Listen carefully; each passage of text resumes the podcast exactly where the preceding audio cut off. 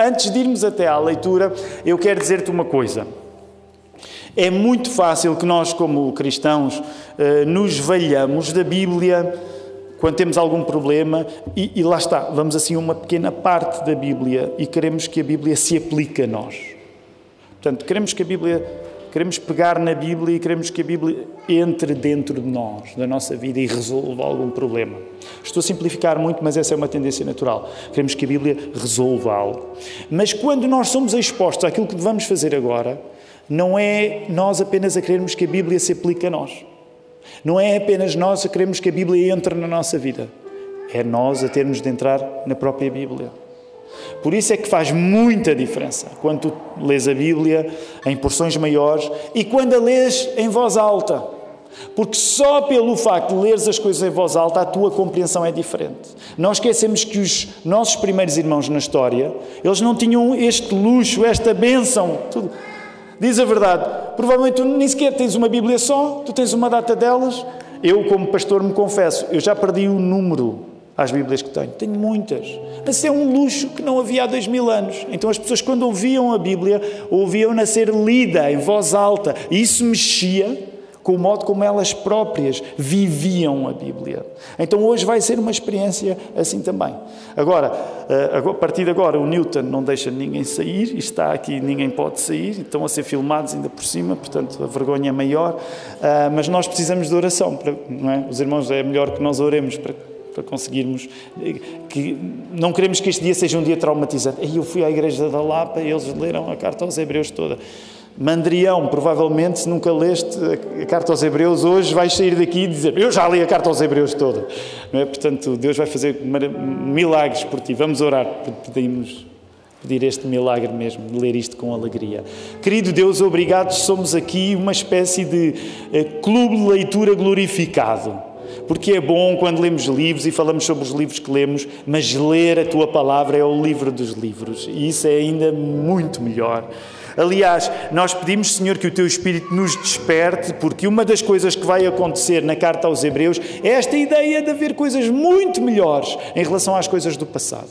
Por isso, guia, guia-me a mim na leitura da Tua palavra, Senhor, para a fazer com cuidado e que todos nós possamos estar concentrados de coração e cabeça nisto, Senhor. E que, e que mesmo sendo um, uma disciplina diferente a que vamos experimentar nesta manhã, que a tua palavra cumpra os seus propósitos, porque a verdade é esta. A tua palavra não precisa de mim acrescentar coisas para cumprir o seu propósito. Mas guia esta leitura, Senhor, para que isto possa acontecer na vida de cada um. É isso que nós oramos em nome de Jesus. Amém. Amém. Rapidamente, só antes de irmos lá, dar um aviso. Se os vossos filhos estiverem mais inquietos, o segundo turno, geralmente, em termos proporcionais, tem menos crianças. Então, de certo modo, é um, é um, é um turno mais silencioso do que o primeiro. Se a vossa criança estiver mais atrapalhada, usem o átrio, quando ela estiver mais calma, voltem, mas vamos fazer um, um esforço maior. Eu vou ler na Almeida, uh, século XXI, mas tu podes fazer como quiseres. Okay? Uma coisa interessante é que no primeiro turno houve gente que só ouviu, que não tinha a Bíblia à frente e só ouviu. Portanto, se tu quiseres, segue no texto, se quiseres, ouve só. Uma coisa importante e que eu quero dar-te a liberdade para isso. Não te sintas acanhado se a Bíblia, na sua leitura, estiver a provocar efeito em ti e tu quiseres responder com algum amém, sente à vontade para isso. Porque hoje, como dizia o Joel, não é? hoje é o único sermão que eu vou pregar que há a garantia que eu não vou dizer nada errado. Vamos a isso. Hebreus. No passado, por meio dos profetas, Deus falou aos pais muitas vezes e de muitas maneiras. Nestes últimos dias, porém, Ele nos falou pelo Filho, a quem designou herdeiro de todas as coisas e por meio de quem também fez o universo. Ele, o Filho, é o resplendor da sua glória e a representação exata do seu ser, sustentando todas as coisas pela palavra do seu poder. E tendo feito a purificação dos pecados, assentou-se à direita da majestade nas alturas, tornando-se superior aos anjos, a ponto de herdar um nome mais excelente do que eles. Pois a qual dos anjos disse alguma vez: Tu és meu filho e hoje te gerei? E outra vez: Eu lhe serei pai e ele me será filho. E ao introduzir o primogênito no mundo, outra vez diz: E todos os anjos de Deus o adorem. Sobre os anjos ele diz: Dos seus anjos ele fez, ele faz ventos, e de seus ministros labaredas de fogo. Mas sobre o filho diz: O teu trono, ó Deus, subsiste pelos séculos dos séculos e o cetro do teu reino é cetro de equidade. Amaste a justiça e odiaste o pecado, por isso Deus, o teu Deus, te ungiu com óleo de alegria, mais do que a teus companheiros. E também diz: Tu, Senhor, no princípio fundaste a terra e os céus são obra das tuas mãos. Eles serão destruídos, mas tu permaneces.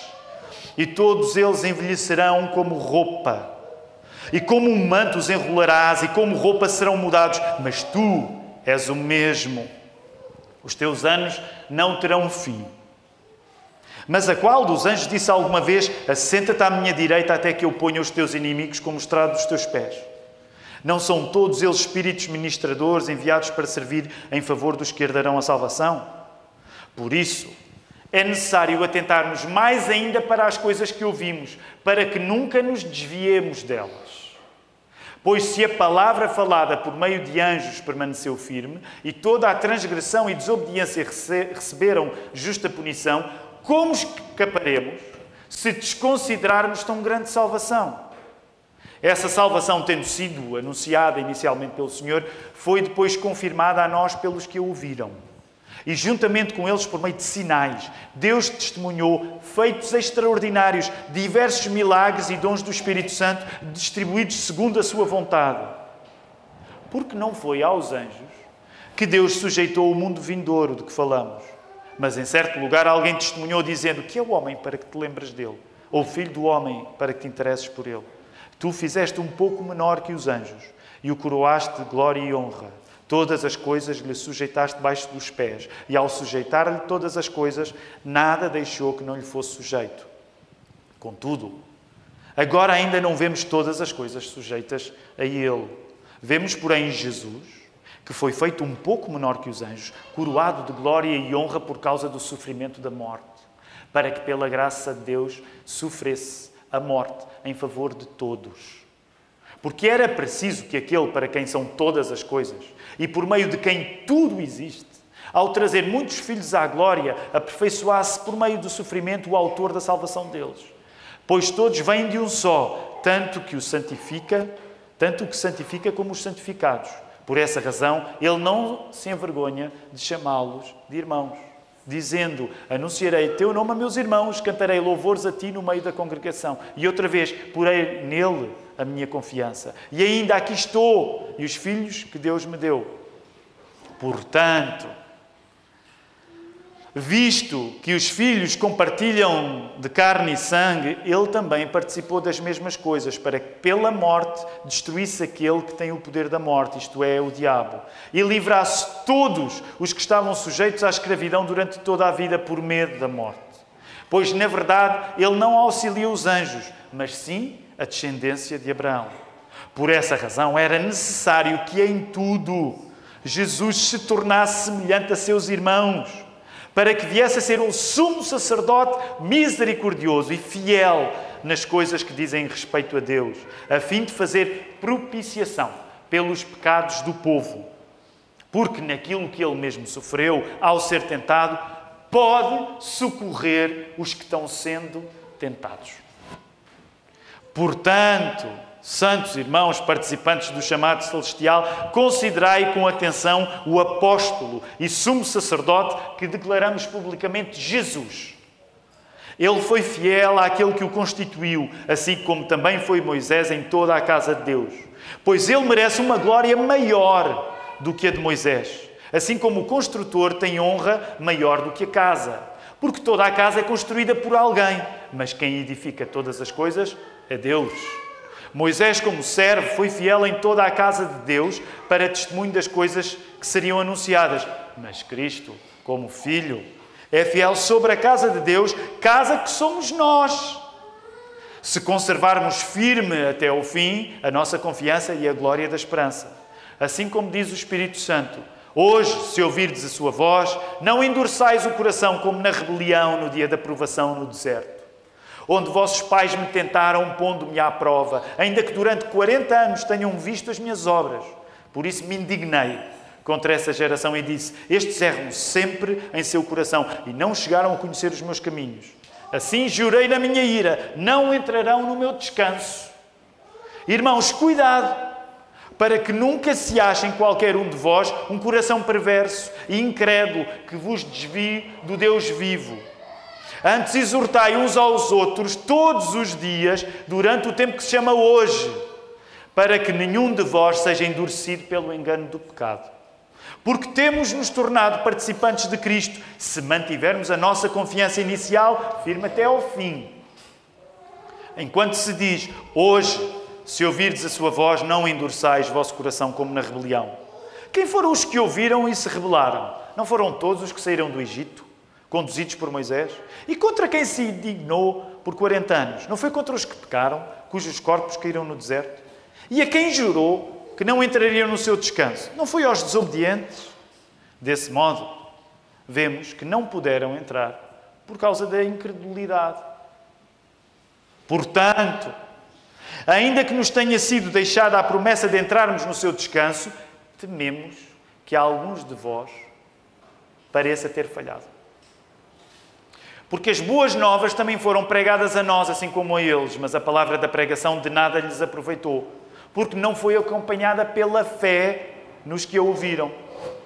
Porque somos nós os que temos querido, que entramos no descanso, conforme ele disse. Assim jurei na minha ira, não entrarão no meu descanso, embora as suas obras estivessem completas desde a fundação do mundo.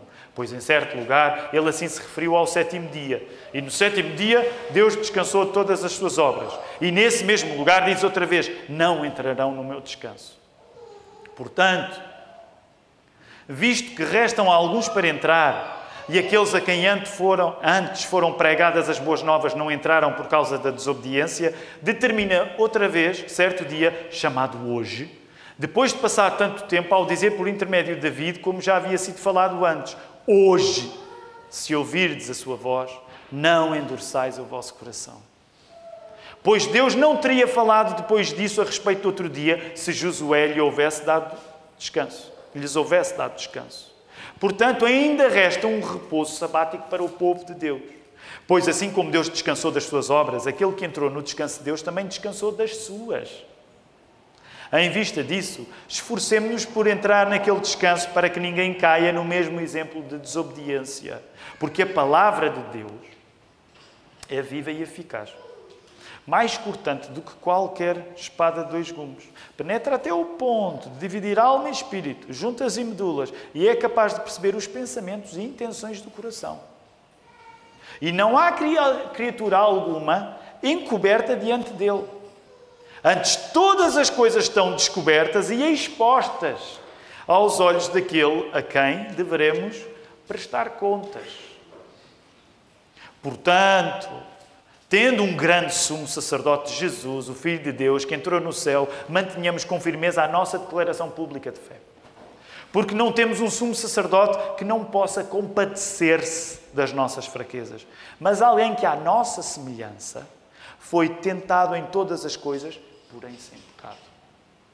Portanto, aproximemo-nos com confiança do trono da graça, para que recebamos misericórdia e encontremos graça, a fim de sermos socorridos no momento oportuno.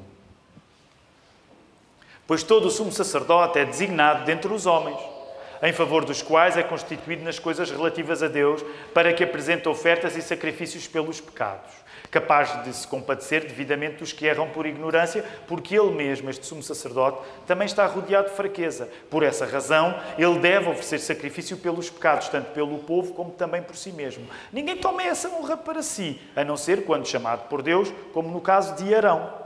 Assim, Cristo também não se glorificou a si mesmo para se tornar sumo sacerdote, mas sim aquele que lhe disse: Tu és meu filho e hoje te gerei, que também diz em outro lugar: Tu és o sacerdote para sempre, segundo a ordem de Melquisedeque. Nos dias de sua vida, com grande clamor e lágrimas, Jesus ofereceu orações e súplicas àquele que podia livrá-lo da morte. E tendo sido ouvido por causa do seu temor a Deus, embora sendo filho, aprendeu a obediência por meio das coisas que sofreu. Depois de aperfeiçoado, tornou-se a fonte da salvação eterna para todos os que obedecem. Proclamado sumo sacerdote por Deus segundo a ordem de Melquisedeque. Sobre isso, temos muitas coisas que dizer, embora difíceis de ouvir, pois vos tornastes lentos para ouvir. De facto, embora já devesseis ser mestres, ainda precisais que alguém vos ensine de novo os princípios elementares da palavra de Deus e vos tornastes necessitados de leite e não de alimento sólido. Qualquer pessoa que se alimenta de leite é inexperiente na palavra da justiça, pois é criança. Mas o alimento sólido é para os adultos, que pela prática têm suas faculdades morais exercitadas para distinguir entre o bem e o mal. Assim, deixando os aspectos elementares do ensino de Cristo, prossigamos para o aperfeiçoamento, não lançando de novo o alicerce do arrependimento de obras mortas e da fé em Deus, o ensino sobre batismos, imposição de mãos, ressurreição dos mortos e juízo eterno. Faremos isso se Deus assim o permitir, pois é impossível que aqueles que uma vez foram iluminados experimentaram o dom celestial e se tornaram participantes do Espírito Santo e experimentaram a boa palavra de Deus e os poderes do mundo vindouro e caíram, é impossível que sejam outra vez renovados para o arrependimento. Visto que eles estão crucificando de novo o Filho de Deus e expondo à vergonha pública. Pois a terra que absorve a chuva, que cai muitas vezes sobre ela e produz planta útil para aquele para aqueles por quem é cultivada, recebe as bênçãos da parte de Deus. Mas se produz espinhos e ervas daninhas, é rejeitada, está perto da maldição. O seu destino é ser queimada. Mas acerca de vós, ó amados, ainda que falemos assim, estamos, certo, estamos certos de coisas melhores e relativas à salvação. Porque Deus não é injusto para se esquecer do vosso trabalho e do amor que mostrastes para com o seu nome, pois servistes os santos e ainda servis. E desejamos que cada um de vós mostre o mesmo esforço dedicado até ao fim para a completa certeza da esperança. Para que não vos torneis indiferentes, mas sejais imitadores dos que herdam as promessas por meio da fé e da paciência. Quando Deus fez a promessa a Abraão, jurou por si mesmo, visto não ter outro maior por quem jurar, e disse: Por certo te abençoarei e te multiplicarei grandemente. Assim, Abraão tendo esperado com paciência, alcançou a promessa. Pois os homens juram por quem é maior do que eles, e para eles o juramento para confirmação é o fim de toda a disputa. Assim, Deus, querendo mostrar mais claramente aos herdeiros da promessa a imutabilidade do seu propósito, interveio com juramento, para que nós, que nos refugiamos no acesso à esperança proposta, tenhamos grande ânimo por meio de duas coisas imutáveis nas quais é impossível que Deus minta. Essa esperança é para nós a âncora da alma, segura e firme, que entra no lugar interior, além do véu, onde Jesus entrou por nós, como precursor, tornando-se sumo sacerdote para sempre, segundo a ordem de Melquisedeque.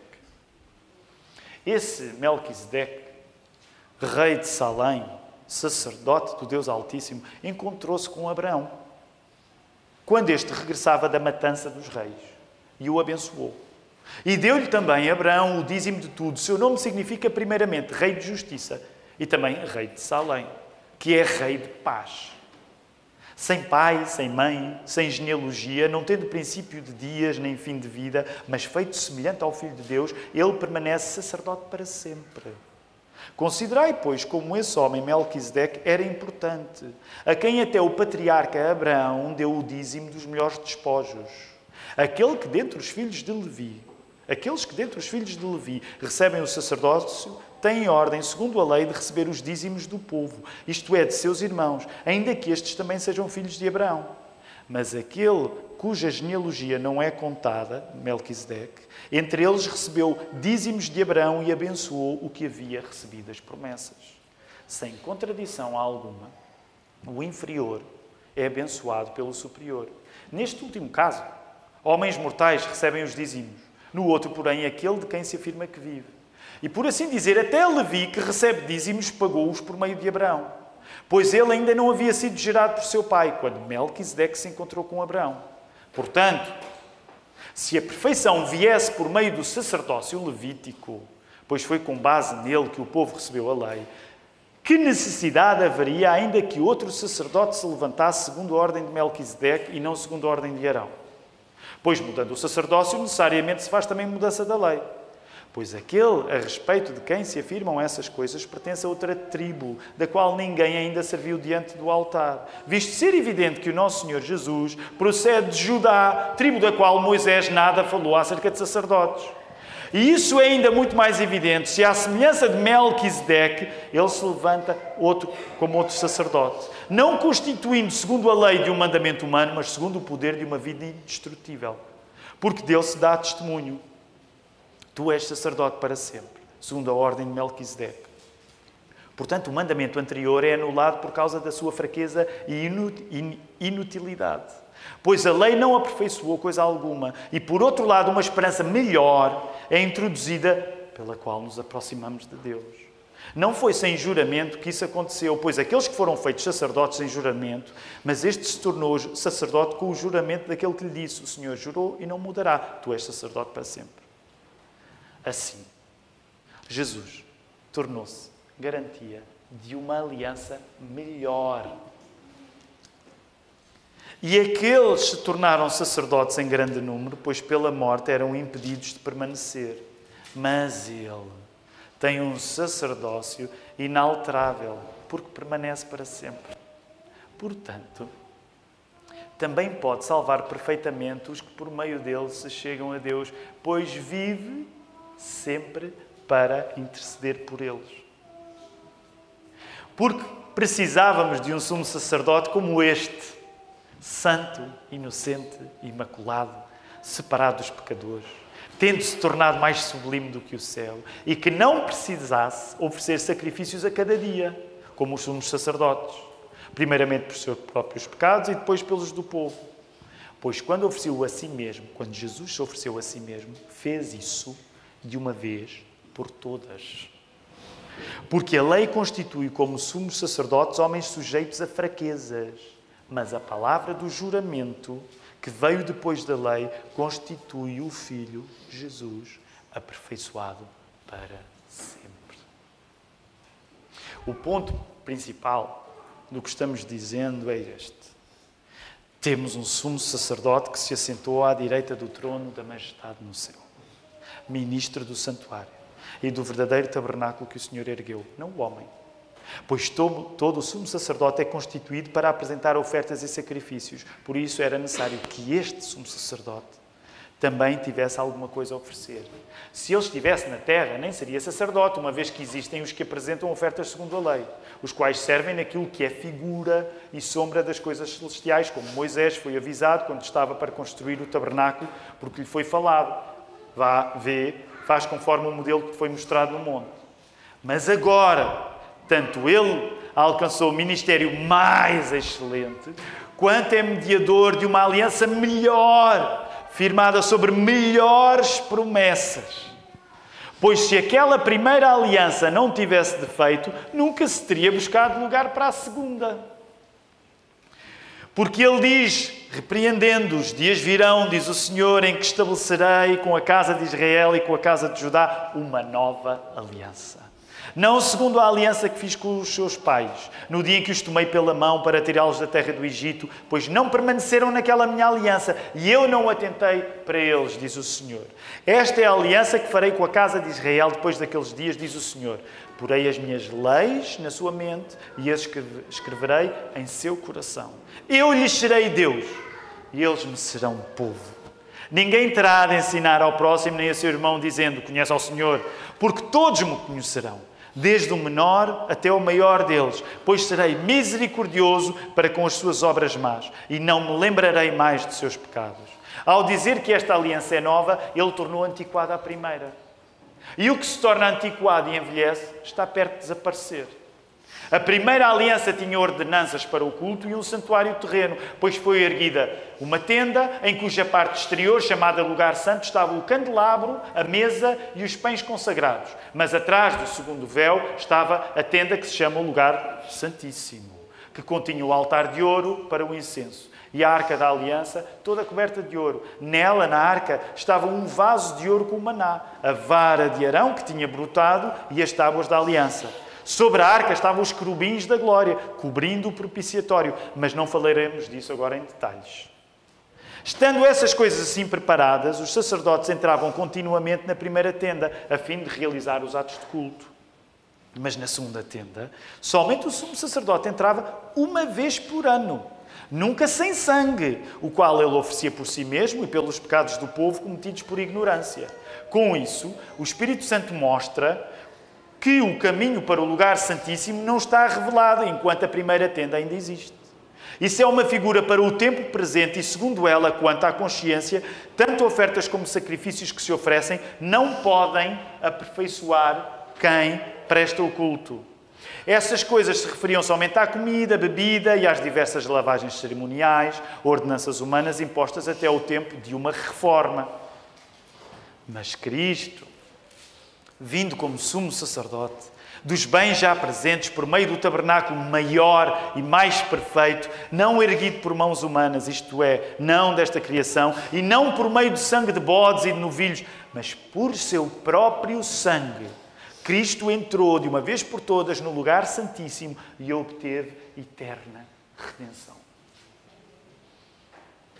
Porque se quanto à purificação da carne, o espalhar do sangue de bodes e touros e das cinzas e de uma novilha santifica os que estão impuros, quanto mais o sangue de Cristo, que imaculado por meio do Espírito Eterno ofereceu a si mesmo a Deus, purificará das obras mortas a vossa consciência para servirdes o Deus vivo. Por isso, ele é o mediador de uma nova aliança. Para que, tendo sofrido a morte para a redenção das transgressões cometidas sobre a primeira aliança, os chamados recebam a promessa de herança eterna. Pois onde há testamento, é necessário que ocorra a morte de quem fez esse testamento. Porque um testamento não, vai, não tem força senão pela morte, visto que nunca terá valor enquanto viver quem fez esse testamento. Nem a primeira aliança foi consagrada sem sangue visto que depois de anunciar a todo o povo todos os mandamentos segundo a lei, Moisés tomou o sangue no vilho de bodes, com água, lã vermelha e sopa, e aspergiu tanto o próprio livro como todo o povo, dizendo: Este é o sangue da aliança que Deus vos ordenou. Da mesma forma, também aspergiu com sangue o tabernáculo e todos os utensílios para o culto. E segundo a lei, quase todas as coisas são purificadas com sangue, e sem derramamento de sangue não há perdão.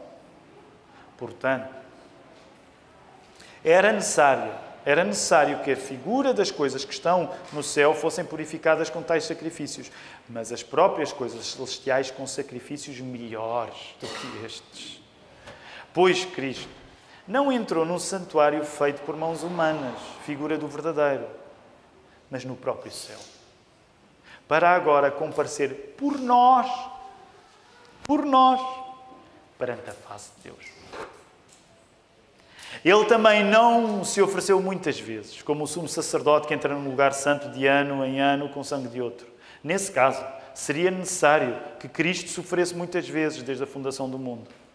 Mas agora, na consumação dos séculos, ele se manifestou de uma vez por todas para aniquilar o pecado por meio do sacrifício de si mesmo.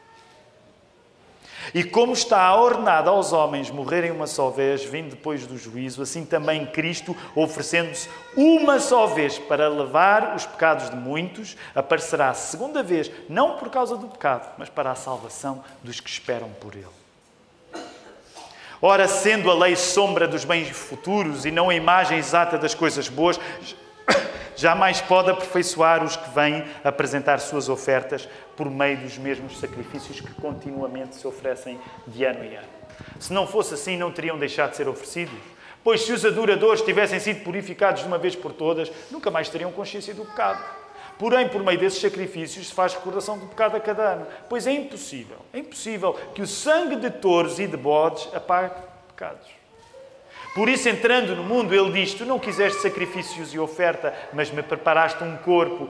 Não te agradaste de holocaustos e ofertas pelo pecado. Então eu disse: Aqui estou. no rolo do livro está escrito a meu respeito para fazer, ó Deus, a tua vontade. Tendo dito acima, tu não quiseste e nem te agradaste de sacrifícios, ofertas, holocaustos e ofertas pelo pecado, que se oferecem segundo a lei. Agora disse, estou aqui para fazer a tua vontade. Assim, ele invalida o primeiro, para estabelecer o segundo. É nessa vontade que fomos santificados pela oferta do corpo de Jesus Cristo, feita de uma vez por todas. Todo o sacerdote se apresenta dia após dia servindo e oferecendo muitas vezes os mesmos sacrifícios que jamais conseguem apagar pecados.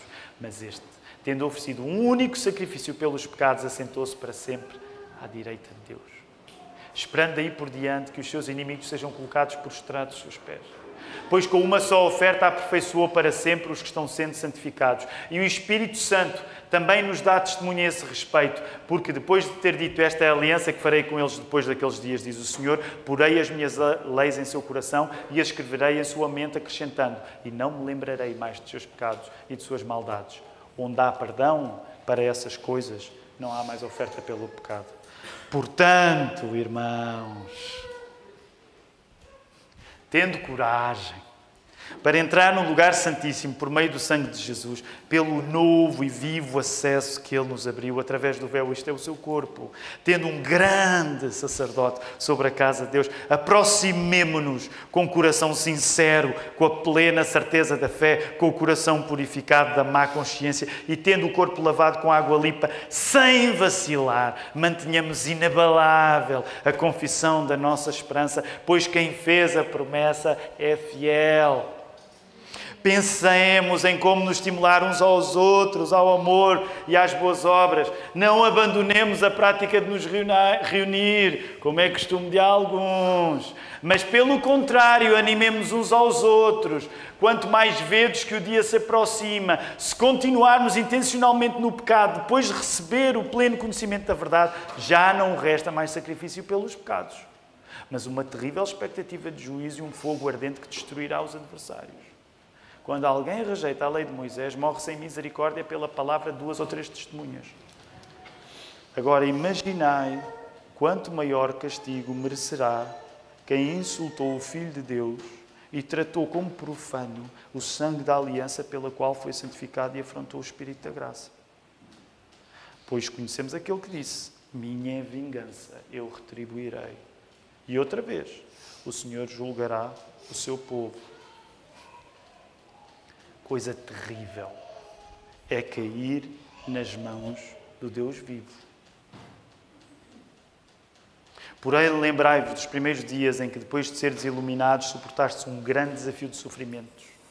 Algumas vezes Algumas vezes fostes expostos publicamente a ofensas e perseguições, e outras vezes vos associastes aos que assim foram tratados, pois não só vos compadecestes dos que estavam nas prisões, mas também aceitastes com alegria o confisco dos vossos próprios bens, sabendo que tendes a posse de algo melhor e permanente. Portanto, não jogueis fora a vossa confiança, ela vos trará uma grande recompensa porque necessitais de perseverança para que alcanceis a promessa, depois de haver desfeito a vontade de Deus, pois aquele que quem virá, eh, pois aquele, pois aquele que vem virá dentro em breve e não tardará. Mas o meu justo viverá da fé. Se recuar, a minha alma não se agradará dele. Nós, porém, não somos dos que recuam para a destruição mas sim dos que creem para a preservação da vida. Ora, a fé é a garantia do que se espera e a prova do que não se vê. Por meio dela, os antigos alcançaram a aprovação. Pela fé, entendemos que o universo foi criado pela palavra de Deus, de modo que o visível não foi feito do que se vê. Pela fé, Abel ofereceu a Deus sacrifício superior ao de Caim, por meio do qual foi aprovado como justo, dando Deus testemunho das suas ofertas. E mesmo depois de morto, ele ainda fala por meio dela, pela fé. Enoque foi arrebatado para não experimentar a morte e não foi achado, porque Deus o arrebatara, visto que antes de ser arrebatado havia sido aprovado por agradar a Deus. Sem fé é impossível agradar a Deus. Pois é necessário que quem se aproxima de Deus creia que Ele existe e recompensa os que o buscam. Pela fé, Noé, temente a Deus, construiu uma arca para a salvação da sua família. Quando advertido sobre as coisas que ainda não se viam, por meio da fé, condenou o mundo e tornou-se herdeiro da justiça segundo a fé. Pela fé, Abraão obedeceu quando foi chamado, partindo para um lugar que receberia por herança e partiu sem saber para onde ia. Pela fé, peregrinou na terra da promessa, como se fosse terra estrangeira, habitando em tendas com Isaac e Jacó, herdeiros com ele da mesma promessa, porque ele esperava a cidade que tem fundamentos, da qual Deus é o arquiteto e construtor. Pela fé, até a própria Sara, que era estéril e de idade avançada, recebeu o poder de conceber um filho, pois considerou fiel aquele que lhe havia feito a promessa. Portanto, também de um homem já sem vigor físico, nasceu uma descendência tão numerosa quanto as estrelas do céu e incontável como a areia na praia do mar. Todos estes morreram mantendo a fé sem ter recebido as promessas, mas tendo-as visto e acolhendo-as de longe, declararam ser estrangeiros e peregrinos na terra. Os que dizem tais coisas mostram que estão buscando uma pátria. E se estivessem lembrando-se da pátria de onde sairiam, teriam oportunidade de voltar. Mas agora eles almejam uma pátria melhor, isto é, a celestial. Por isso também Deus não se envergonha deles nem de ser chamado seu Deus, porque já lhes preparou uma cidade. Pela fé, Abraão, quando provado, ofereceu Isaac para ser sacrificado. Sim, aquele que havia recebido as promessas estava pronto a oferecer o seu único filho sobre o qual se havia falado. Em Isaac será contada a tua descendência. Ele considerou que Deus era poderoso até para ressuscitar dos mortos e assim também simbolicamente o recuperou. Pela fé, Isaac abençoou Jacó e Esaú no tocante às coisas que ainda aconteceriam. Pela fé, Jacó, quando estava para morrer, abençoou cada um dos filhos de José e adorou, apoiado sobre a extremidade do seu bordão. Pela fé, José, próximo do seu fim, fez menção da saída dos filhos de Israel do Egito e deu ordens relativas aos seus ossos. Pela fé, Moisés, assim que nasceu, foi escondido de seus pais durante três meses, pois viram que o menino era belo e não temeram o decreto do rei. Pela fé, Moisés, já adulto, recusou ser chamado filho da filha do Faraó, escolhendo, pelo contrário, ser maltratado com o povo de Deus em vez de experimentar por algum tempo os prazeres do pecado. Ele considerou a afronta de Cristo como uma riqueza maior do que os tesouros do Egito, pois tinha em vista a recompensa pela fé, ele deixou o Egito, não temendo a ira do rei, e perseverou como quem vê aquele que é invisível. Pela fé, celebrou a Páscoa e a aspersão do sangue, para que o destruidor não tocasse nos primogênitos. Pela fé, os israelitas atravessaram o Mar Vermelho como se estivessem em terra seca. Ao tentarem fazer o mesmo, os egípcios afogaram-se. Pela fé, os muros de Jericó caíram depois de rodeados por sete dias. Pela fé, a prostituta Raab não morreu com os desobedientes, pois acolheu em paz os espias. E que mais direi? Pois me faltará tempo se eu falar de Gedeão, de Baraque, de Sansão, de Jefté, de David, de Samuel e dos profetas.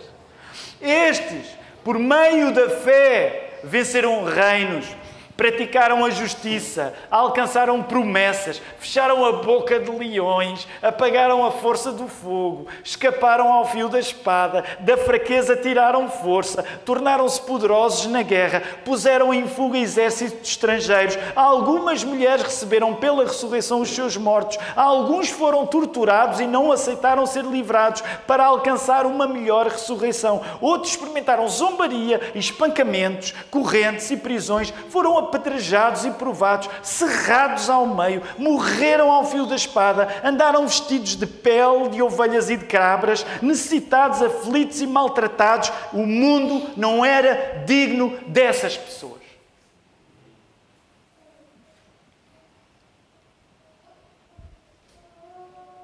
Andaram vagando por desertos e montes, por cavernas e buracos da terra. E todos eles, embora recebendo bom testemunho pela fé, não obtiveram a promessa. Visto que Deus havia providenciado algo melhor a nosso, nosso respeito, para que sem nós, sem nós, eles não fossem aperfeiçoados. Portanto, também nós, rodeados de tão grande nuvem de testemunhas, depois de eliminar tudo o que nos impede de prosseguir e o pecado que nos assedia, corramos com perseverança a corrida que nos está proposta fixando os nossos olhos em Jesus, o Autor e Consumador da nossa fé, o qual, por causa da alegria que lhe estava proposta, suportou a cruz, não fazendo caso da vergonha que sofreu, e está sentado à direita do trono de Deus. Assim considerai aquele que suportou tal oposição dos pecadores contra si mesmo, para que não vos canseis e fiqueis desanimados. No combate contra o pecado ainda não haveis resistido a ponto de derramar sangue. Já vos esqueceste do ânimo de que Ele vos fala como a filhos? Filho meu, não desprezes a disciplina do Senhor, nem fiques desanimado quando por ela és repreendido. Pois o Senhor disciplina a quem ama e pune a todo o que recebe como filho. É visando à disciplina que perseverais. Deus vos trata como filhos, pois qual é o filho a quem o pai não disciplina? Mas se estáis sem disciplina, da qual todos se têm tornado participantes, então não, sou, não sois filhos, sois filhos ilegítimos. Além disso, tínhamos nossos pais humanos para nos disciplinar e nós os respeitávamos. Logo, não nos sujeitaremos muito mais ao Pai dos Espíritos e assim viveremos pois eles nos disciplinaram durante pouco tempo, como bem lhes parecia. Mas Deus nos disciplina para o nosso bem, para sermos participantes da sua santidade. Nenhuma disciplina, nenhuma disciplina parece no momento motivo de alegria, mas tristeza. Depois, porém, produz um fruto pacífico de justiça nos que por ela têm sido exercitados.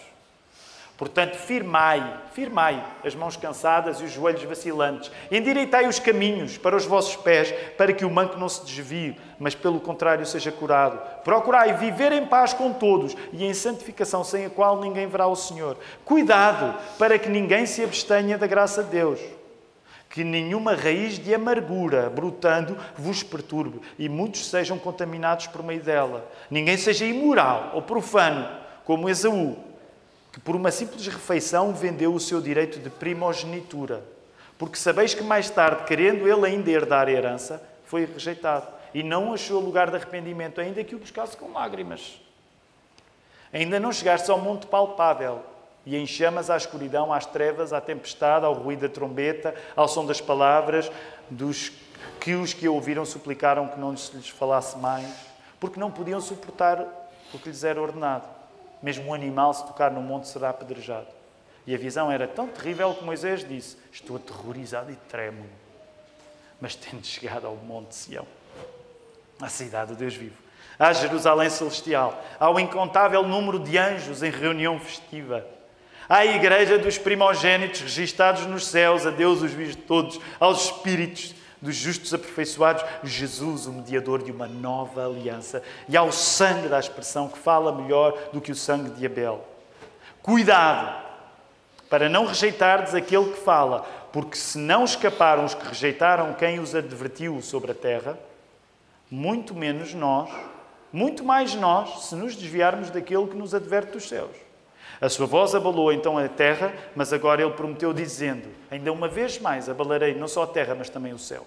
Ora, estas palavras, ainda uma vez, apontam para a remoção de coisas que podem ser abaladas, ou seja, as coisas criadas, para que vos permaneçam as inabaláveis. Por isso, recebendo um reino inabalável, sejamos gratos e dessa forma adoremos a Deus de forma que lhe seja agradável, com reverência e temor, porque o nosso Deus é fogo que consome chamar os músicos para poderem vir para a frente. Está quase, falta o capítulo 13. Nós de seguida teremos ainda a oportunidade para tomar a ceia e usar as nossas vozes para louvar o Deus. Vamos terminar a mensagem, o sermão desta manhã, neste capítulo 13, que ele ainda quer pregar um restinho para nós. O amor fraternal seja contínuo. Não vos esqueçais da hospitalidade Pois fazendo isso, mesmo sem saber, alguns hospedaram anjos. Lembrai-vos dos presos, como se estivesseis presos junto com eles, e dos maltratados, como se vós mesmos também estivesseis sendo maltratados. Sejam honrados entre todos o matrimónio e a pureza do leito conjugal, pois Deus julgará os imorais e os adúlteros. Seja a vossa vida isenta de ganância e contentai-vos com o que tendes. Porque Ele mesmo disse: Nunca te deixarei, jamais te desampararei. Desse modo, com plena confiança, digamos: O Senhor é quem me ajuda, não temerei. Que poderá me fazer o homem? Lembrai-vos dos vossos líderes, que vos pregaram a palavra de Deus, observando-lhes atentamente o resultado da vida, imitai-lhes a fé.